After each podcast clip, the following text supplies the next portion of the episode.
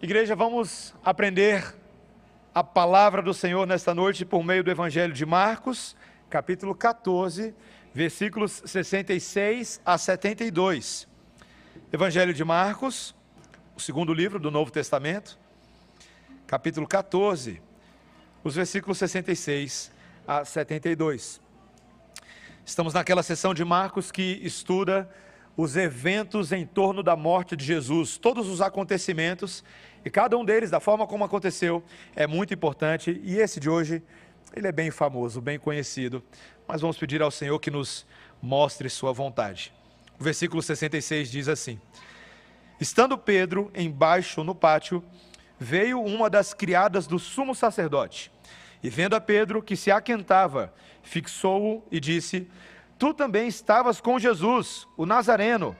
Mas ele o negou dizendo: Não o conheço, nem compreendo o que dizes. E saiu para o alpendre, e o galo cantou. E a criada, vendo-o, tornou a dizer aos circunstantes: Este é um deles. Mas ele outra vez o negou. E pouco depois, os que ali estavam disseram a Pedro: Verdadeiramente és um deles, porque também tu és Galileu. Ele, porém, começou a praguejar e a jurar: Não conheço esse homem de quem falais. E logo cantou o galo pela segunda vez. Então Pedro se lembrou da palavra que Jesus lhe dissera: Antes que duas vezes cante o galo, tu me negarás três vezes. E caindo em si, desatou a chorar. Esta é a palavra do Senhor. Vamos orar, irmãos. Deus bendito, o Senhor sabe que nós temos tanto a aprender com este texto. Pedro é tão parecido conosco e nós com ele. E é por isso que o Evangelho era para ele e era para nós também. Abençoa-nos pelo teu Santo Espírito. Informa, interpreta e aquece nossos corações com a esperança do teu Evangelho. Para que ao término dessa noite, quando sairmos daqui, sejamos fortalecidos no nosso chamado de seguir o Mestre e de fazer o que ele nos manda. Em nome de Jesus. Amém. Irmãos, não há falta de tipos de vilões diferentes que um herói possa enfrentar numa aventura, não é? E crianças, vocês já podem desenhar aí, tá? Vou dar dica para vocês. Quais são os tipos de vilões que existem numa aventura de herói? Tem de tudo, né? Tem monstro interplanetário, tem ditadores nazísticos. Eu não sei se uma criança sabe desenhar isso, mas tudo bem. Aqueles com mania de grandeza, sabe? Rede neural malévola que manipula os computadores do mundo inteiro. e se voltam contra os seres humanos. Ou até mesmo o abominável Homem das Neves. Se as crianças já assistiram Monstros S.A., você sabe o que eu estou falando, né? Mas, meus irmãos, tem se popularizado na literatura, nos filmes e nas séries, o conceito de que existe o maior de todos os vilões, que o herói mais cedo ou mais tarde vai acabar se deparando. E esse vilão é ele mesmo. A ideia de que os maiores desafios que um herói pode enfrentar são internos como conflitos emocionais, traumas do passado, inseguranças, medos, mas, sobretudo, a luta do herói contra a sua própria natureza.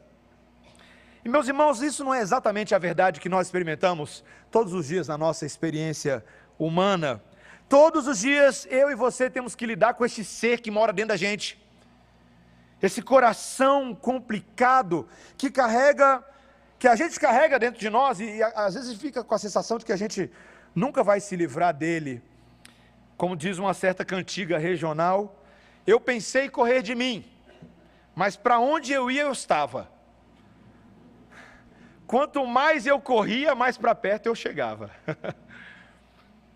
e o texto de hoje fala sobre isso, fala sobre essa força inerente do pecado dentro de nós que de fato é o maior inimigo da labuta diária cristã, na nossa santificação, e essa força que parece prevalecer tantas vezes contra o nosso desejo de fazer o bem, quando negamos a Deus. E parece que a gente não consegue cumprir a vontade do Senhor, mas o texto de hoje mostra misteriosamente que até o nosso próprio pecado cumpre uma função dentro dos propósitos eternos de Deus, inclusive de nos levar aos pés de Jesus, para que Ele nos restaure. Vamos ver isso, meus irmãos, em quatro pontos hoje à noite, sendo que o último é a conclusão do sermão, tá?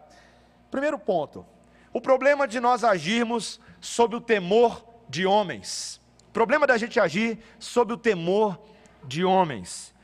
Meus irmãos, na semana passada nós vimos aquele momento, o presbítero Jefferson pregou para a gente, enquanto Jesus estava ali se submetendo pacientemente àquele tribunal de juízes hostis, o sinédrio, que estava confrontando Jesus quanto às afirmações de ele ser o Messias.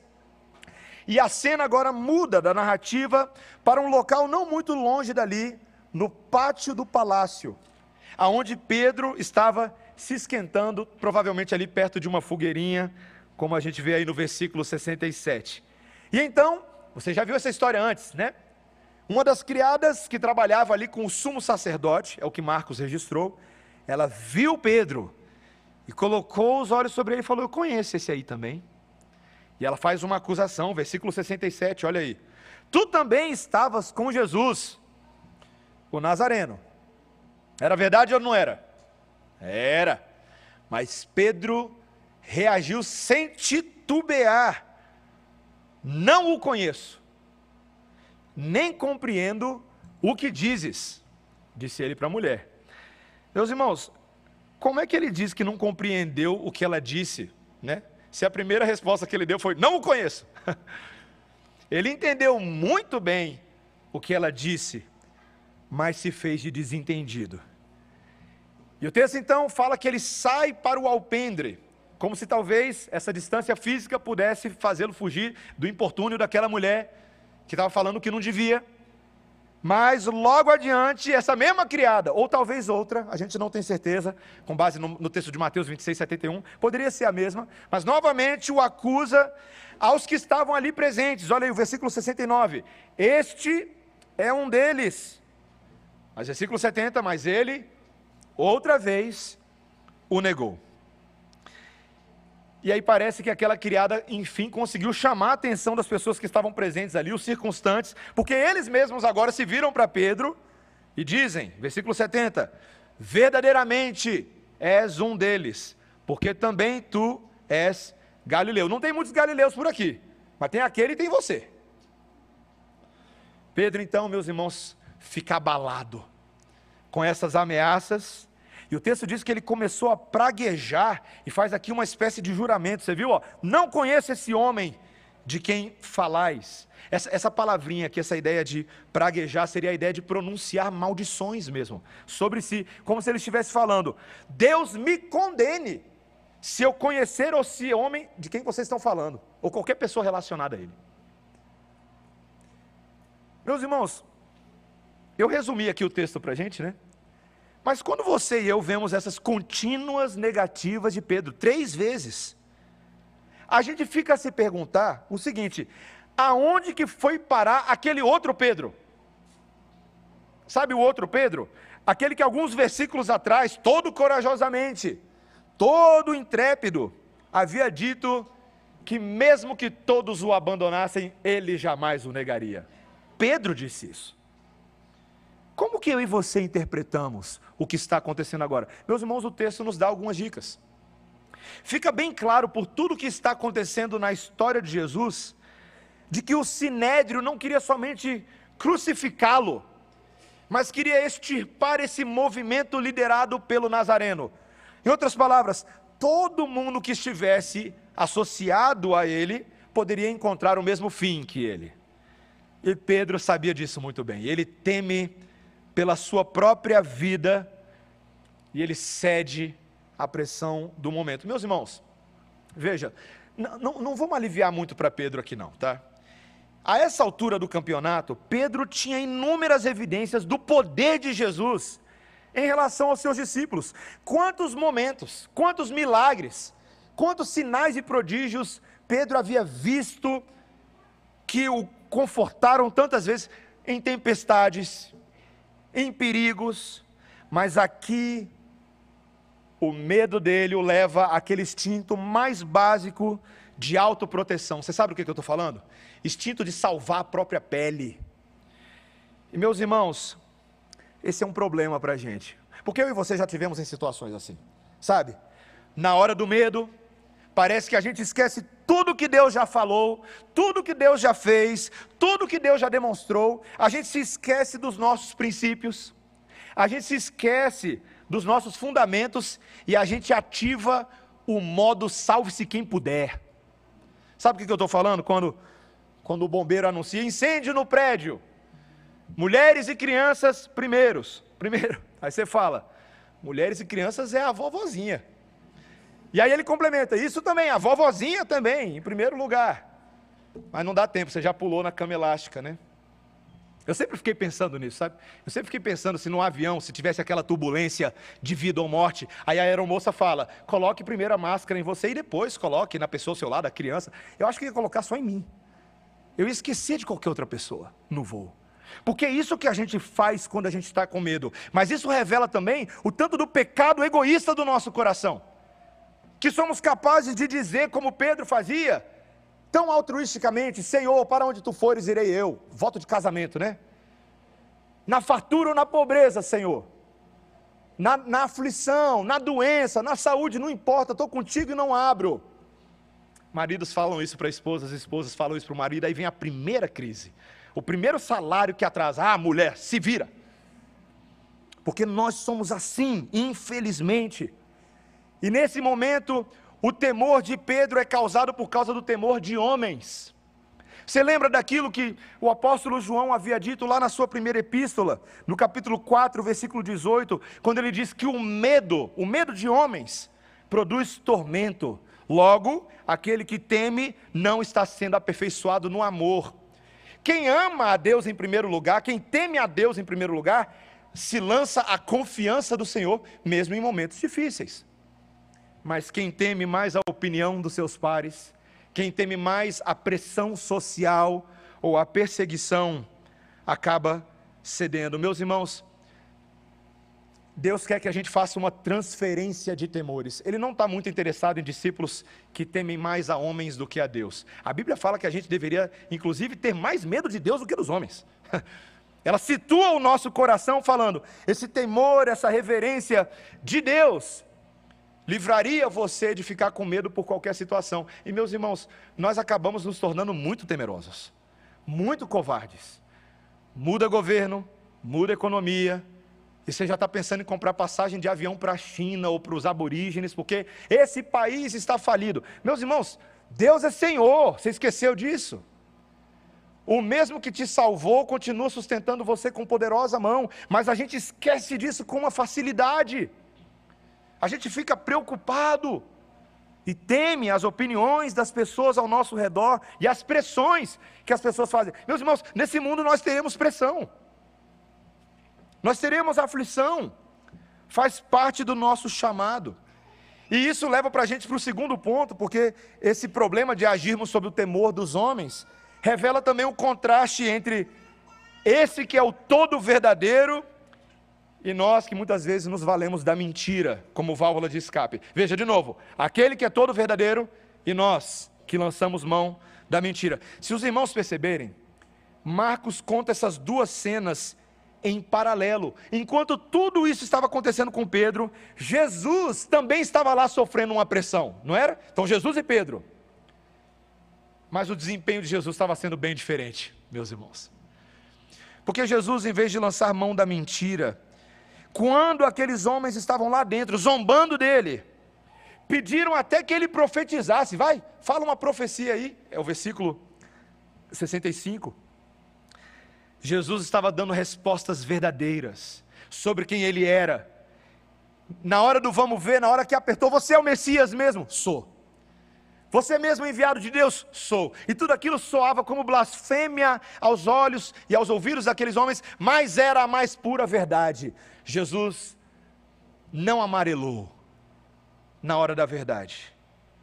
Meus irmãos, por que isso? Porque Jesus é aquele que é o profeta da verdade. Ele veio para fazer exatamente isso. Ele veio para não amarelar quando a verdade foi instada. E o contraste de Jesus com Pedro é tão grande, meus irmãos, porque Pedro lá fora estava vivendo o oposto, o oposto do que Jesus estava fazendo, ele estava vivendo uma mentira Um comentarista nesse texto fez um comentário que eu achei muito interessante e vale, vale a pena citá-lo. Veja, em total, em total contraste com Jesus, que está lá dentro, diante do sumo sacerdote, que era o judeu mais poderoso de Israel, Pedro fica do lado de fora, se acovardando diante de uma serva que era uma pessoa sem poder algum. O sumo sacerdote tinha algum poder para fazer alguma coisa, ela não tinha nada. Mas, meus irmãos, perceba como a covardia leva a mentira como uma ferramenta básica de trabalho de quem teme os homens. Perceba, meus irmãos, o contraste entre Jesus, que é o representante da verdade, e o pecado da mentira que Pedro, de Pedro, que na verdade fala sobre nós.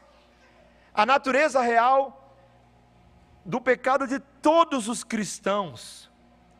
Meus irmãos, não se engane, essa não foi a primeira e nem seria a última vez que discípulos de Jesus negariam o seu mestre. Essa semana eu estava lendo um livrinho, um pocketbook de história da igreja. E ali, ele falando sobre os pais da igreja, ele menciona a história de Cipriano de Cartago. Um dos pais da igreja que viveu no ano 250 e ele era o bispo daquela região. Uma região que estava sob o domínio do imperador Décio. E Cipriano ficou famoso por muitas coisas, mas entre elas, por ter sido chamado a mediar uma controvérsia envolvendo dois grupos. Um desses grupos, eu não vou entrar em todos os detalhes aqui históricos, mas um desses grupos que era apoiado pelos confessores, eles queriam na igreja de Cartago um relaxamento da disciplina eclesiástica, ouça, para com aqueles antigos membros da igreja que quando veio a perseguição, eles negaram a Jesus. Eles negaram a Jesus. Quando foram confrontados, eles acabaram negando e desfaleceram na fé e abandonaram o barco. Então, esse grupo queria que eles tivessem a oportunidade de serem recebidos de volta na membresia da igreja. Se tivessem arrependidos ou não tivessem arrependidos, era para receber de volta. O outro grupo, o opositor, era favorável a uma disciplina bem rigorosa, e na verdade eles insistiam que ninguém que tivesse negado a fé ou ter sido culpado de um, de um pecado mortal poderia ser restaurado novamente a membresia de uma igreja. E o Cipriano ficou ali meio entre a cruz e a espada, sabe? Ele acabou não dando uma solução perfeita para aquela situação. Ele botou na conta do bispo. Ele falou: ó, se a igreja tem um bispo aí, o bispo vai resolver esse negócio. Mas eu fico pensando, meus irmãos, se Cipriano e esses dois grupos tivessem lido o que nós estamos lendo aqui hoje à noite, eles perceberiam que até mesmo alguém que se diga um fiel seguidor de Jesus é passível de negá-lo num momento de descuido espiritual. Esse pecado de Pedro, meus irmãos, é muito constrangedor para mim, porque eu já fiz isso. Você já fez isso antes? Você já negou Jesus? Eu já. Teve momentos, e não talvez falando assim, eu nego Jesus. Às vezes não é assim que a gente nega, é, é com a nossa postura num grupo social. No meu caso é quando você quando eu era novo, eu gostava de uma menina na escola. E eu achava que se eu falasse para ela que eu era crente, não ia ajudar muito a minha causa. Acabou não acontecendo nada, graças a Deus. Mas eu, eu flertei com essa ideia no meu coração, de se eu falar que eu sou crente, não vai me ajudar. Na UNB eu passei por essa pressão algumas vezes também. Até porque os meus colegas de sala começaram a fazer bullying comigo mais do que eu gostaria. Ó o crente, ó o crente, ó o crente. E aí eu fiquei com aquela, será que se eu diminuir um pouco o meu discurso religioso, minha confrontação, talvez eu vou, ser, eu vou ser mais aceito por eles? Qual é a tentação que você já passou de negar a Jesus? Às vezes a gente passa por muitas, meus irmãos. E isso acaba novamente deixando mais em evidência quem Jesus é. Ele é o Deus Todo-Poderoso, o Deus verdadeiro e santo. E, e, ele contrasta com essas nossas línguas trôpegas, com nosso ânimo dobre. Lembra de Romanos 3, 4, quando Paulo disse: Seja Deus verdadeiro e mentiroso todo homem, que essa é a verdade. Cristo é o padrão da verdade. E Ele deseja que eu e você, que fomos ressuscitados com Ele, sejamos imitadores da verdade dEle que a gente coloque as nossas mentes nas coisas lá do alto e vistamos a camisa das coisas lá do alto, de onde procede toda a verdade de Deus. E foi por isso que o apóstolo Paulo disse lá em Colossenses 3:9, ele disse: "Não mintais uns aos outros, uma vez que vos despistes do velho homem com os seus feitos e vos revestistes do novo homem que se refaz para o pleno conhecimento, segundo a imagem daquele que o criou. Então, meu irmão, minha irmã, antes de você ficar com muita raiva do sumo sacerdote, do governador romano, pela injustiça deles condenarem Jesus, enxergue-se como um daqueles que também contribuiu para a dor de Jesus ao abandoná-lo. Nós, representativamente naqueles discípulos, também estávamos abandonando Jesus. Lembra aquela música que a gente canta aqui na igreja? O meu pecado segurou. É a gente, é a gente. Embora a maioria de nós não se considere tão vis quanto os líderes judeus e romanos, nós não podemos nos orgulhar de sermos isentos de culpa. Nós somos pecadores e essa é uma verdade básica que você precisa admitir se você quer ter alguma chance de comunhão com Deus vivo. Você precisa reconhecer, você precisa saber quem você é. Você precisa saber do que você é capaz, para que você nunca cometa a tolice de Pedro de falar, eu nunca. Meus irmãos, cuidado com o eu nunca, viu? Eu nunca. Eu nunca. Cuidado, viu? Quem pensa que está de pé, veja para que não caia. Meus irmãos, a palavra do Senhor era claríssima. O apóstolo Pedro, o apóstolo Paulo, também se lembrou disso quando ele disse que nós precisávamos imitar o padrão do nosso mestre Jesus, que nós Deus. E ainda que isso nos pareça, meus irmãos, um fardo muito pesado, a verdade que esse texto vai nos mostrar, em terceiro lugar, é que até os nossos pecados, até os nossos pecados, cumprem o propósito soberano de Deus. Terceiro lugar, até os nossos pecados cumprem o propósito soberano de Deus. Não sei se você vai conseguir ler comigo o versículo 72 aí. Opa! O versículo 72 é o último versículo, diz assim: E logo cantou o galo pela segunda vez. Então Pedro se lembrou da palavra que Jesus lhe dissera: Antes que duas vezes cante o galo, tu me negarás três vezes. E caindo em si, desatou a chorar. Meus irmãos, quando o galo cantou pela segunda vez, Pedro percebeu que a matemática dele estava mais negativa que a do galo. Por três vezes, ele havia naquela mesma noite, numa única noite, num espaço de tempo muito curto, por três vezes, ele havia negado Jesus. E ele imediatamente, meus irmãos, ele cai em lágrimas. E veja, ele cai em lágrimas, o texto nos diz, não só pelo que ele fez, mas porque aconteceu exatamente como Jesus havia dito que aconteceria. Lá em Marcos 14:30 já havia sido dito. Respondeu-lhe Jesus: Em verdade te digo que hoje, nesta noite, antes que duas vezes cante o galo, tu me negarás três vezes. Meus irmãos, isso era inconcebível para Pedro. Ele era tão autoconfiante, tão certeiro, tão assertivo, tão pronto a pegar uma espada e cortar a orelha de um servo, caso necessário fosse ele havia dito ainda que todos se escandalizem. Eu jamais. Mas, meus irmãos, é a previsão de Deus que jamais falha. Você pode falar muita coisa que você vai, não vai cumprir. Tudo que Deus diz que vai acontecer se cumpre perfeitamente, até mesmo os nossos pecados. Meus irmãos, e aqui eu, talvez seja o trecho mais difícil do meu sermão, então eu peço paciência para você acompanhar o meu raciocínio. Porque esse assunto da soberania de Deus e o nosso pecado é um assunto difícil. Que Deus é esse que não só antecipa, mas até mesmo decreta de uma maneira misteriosa os eventos que acontecem nesse mundo, inclusive pecaminosos. Veja, o que a Bíblia está mostrando para a gente aqui é que o próprio pecado de Pedro estava dentro de um plano muito maior para cumprir os propósitos soberanos de Deus. E vamos lá. Isso não significa que nós não temos responsabilidade pelo que nós fazemos. OK? Isso precisa ser dito. Eu e vocês somos responsáveis pelas decisões e pelas nossas ações, pelo nosso coração. Mas isso aqui significa algumas coisas. Primeiro lugar,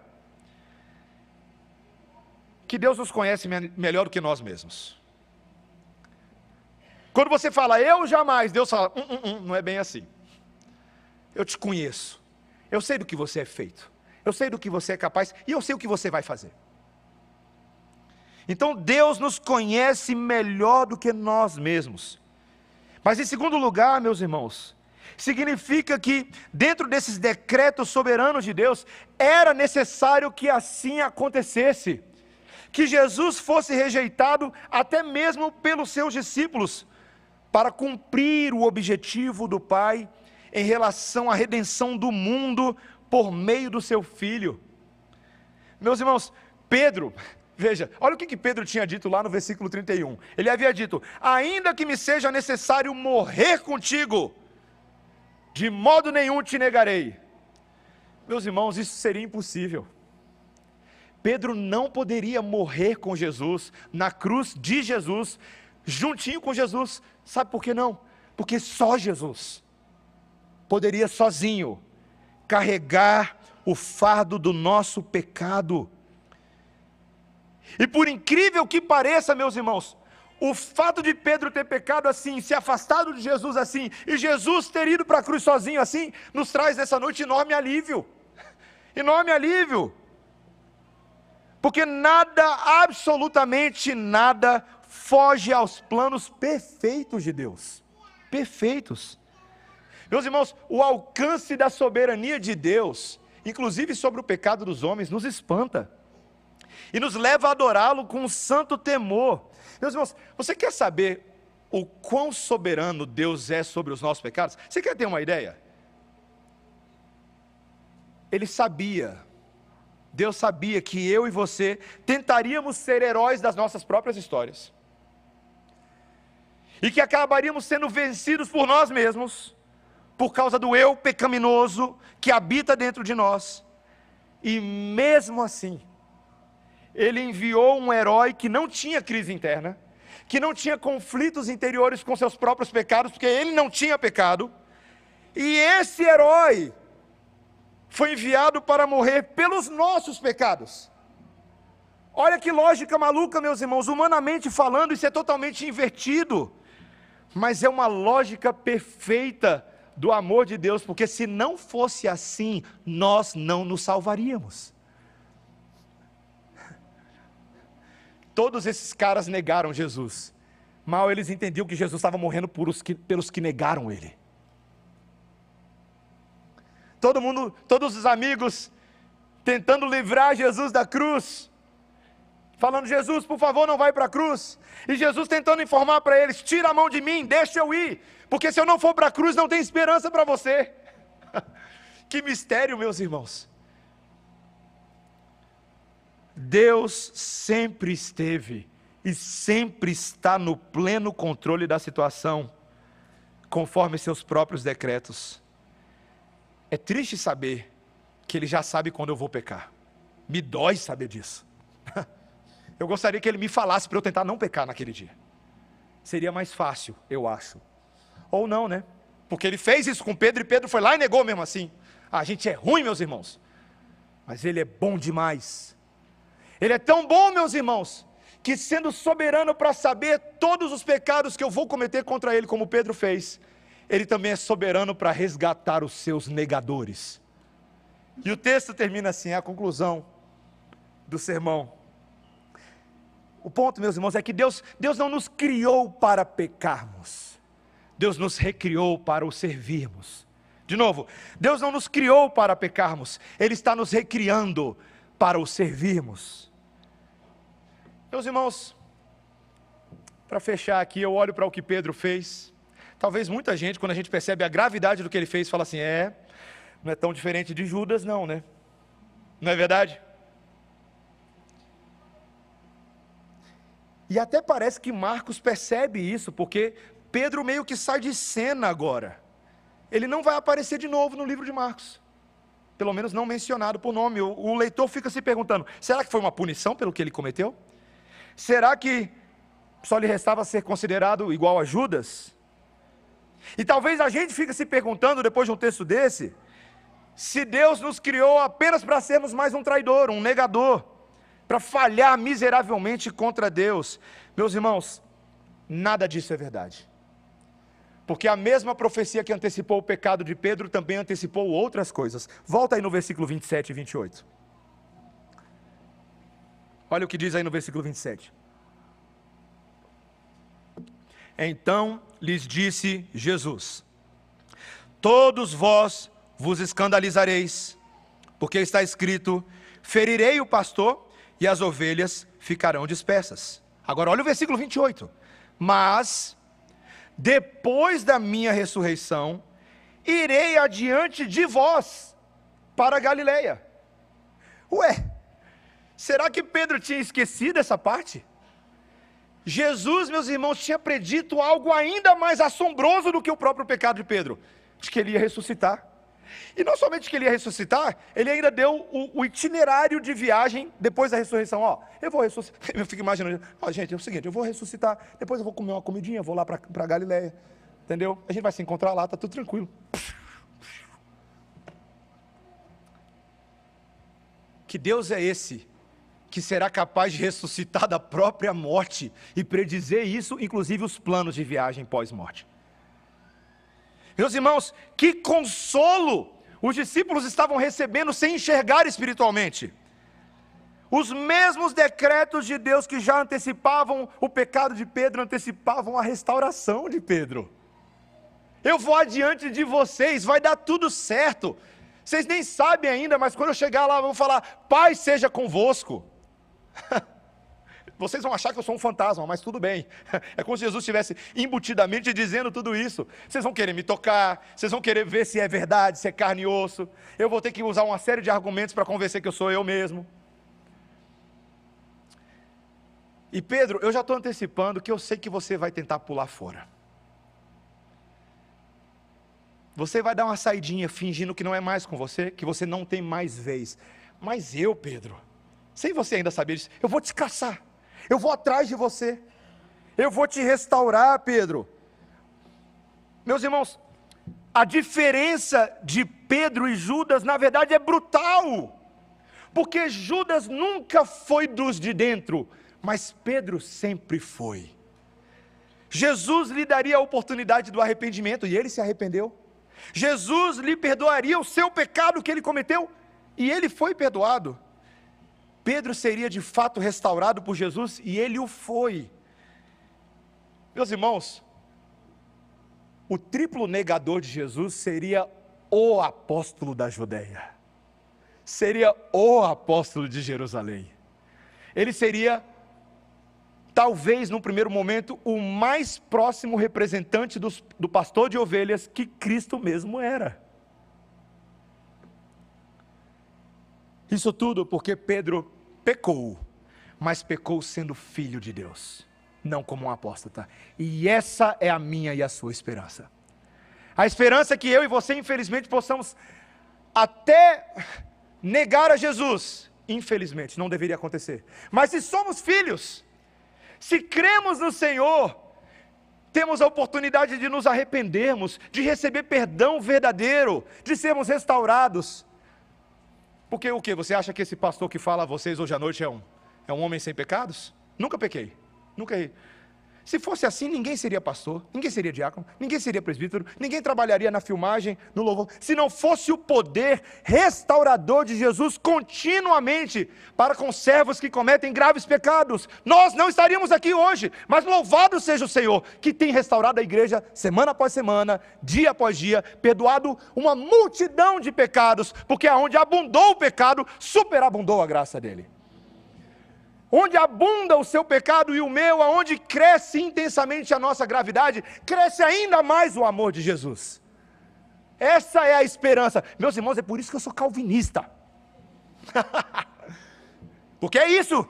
É isso que a gente afirma como calvinista, como presbiteriano. A, a, a, linha arminiana, infelizmente, ela, ela coloca na sua conta a capacidade de você, no seu livre-arbítrio, de se voltar para Jesus. Ninguém conseguiria. Ninguém. Mas o Senhor, que tem o braço forte, pega a gente afundando e fala: volta aqui. E pega esses náufragos e transforma em servos. E a igreja tem esperança. Meus irmãos, mesmo quando nós tomamos decisões erradas, Deus cobre as nossas decisões com as decisões dele. E eu louvo ao Senhor pela soberania de Deus. Eu termino o meu sermão compartilhando com vocês um testemunho minúsculo dessa semana. Conversando com uma pessoa, falando sobre os desafios da vida, sobre a dificuldade de tomar decisões, sobre como tantas vezes a gente julga que as nossas decisões são erradas. E aí a gente começou a conversar, eu e essa pessoa, sobre Jonas. E Jonas tomou péssimas decisões, meus irmãos, péssimas. Ele negou a Deus tantas vezes, ele tentou ir para Tarsis, ele se colocou dentro de um navio. Mas Deus, no meio da negação daquele homem, foi usando ele para pregar para os marinheiros, para a conversão dos marinheiros. E e ele foi parar na barriga do grande peixe, e ali os olhos dele se abriram. Deus começou o processo de restaurar o coração dele. Ele fala ao Senhor, pertence à salvação. Ele sabia que tudo que ele estava passando é porque Deus estava tratando com ele. E aí ele fala para Deus em oração ali no ventre do grande peixe, ele fala: Se o Senhor me restaurar, o que eu votei, pagarei. E Deus dá uma ordem ao grande peixe, e o grande peixe vomita Jonas. E é um detalhe da história que eu e você nos esquecemos. Que a gente só lembra do peixe vomitando. Mas vomitou aonde? Aonde ele devia estar. Esse detalhe eu quase nunca ouço em sermões sobre Jonas o peixe cospe ele para ele estar tá aonde Deus sempre quis que ele estivesse no início. O cara tentou ir para longe, para muito longe, e o peixe tinha um GPS melhor do que Jonas. E essa pessoa, estava conversando com ela, essa semana a conclusão dela foi maravilhosa. Eu não vou citar o nome dela, mas eu cito a frase que ela me disse: Pastor, deixa eu ver se eu entendi direito. Mesmo quando eu tomo uma decisão errada, o peixe me cospe Falei, mesmo quando a gente toma a decisão errada, Deus faz o peixe cuspir a gente de volta para onde a gente deveria estar. Meus irmãos, que não seja muito doloroso o nosso processo de retornar para o centro da vontade de Deus. É melhor dizer sim voluntariamente do que ter que dizer sim à força.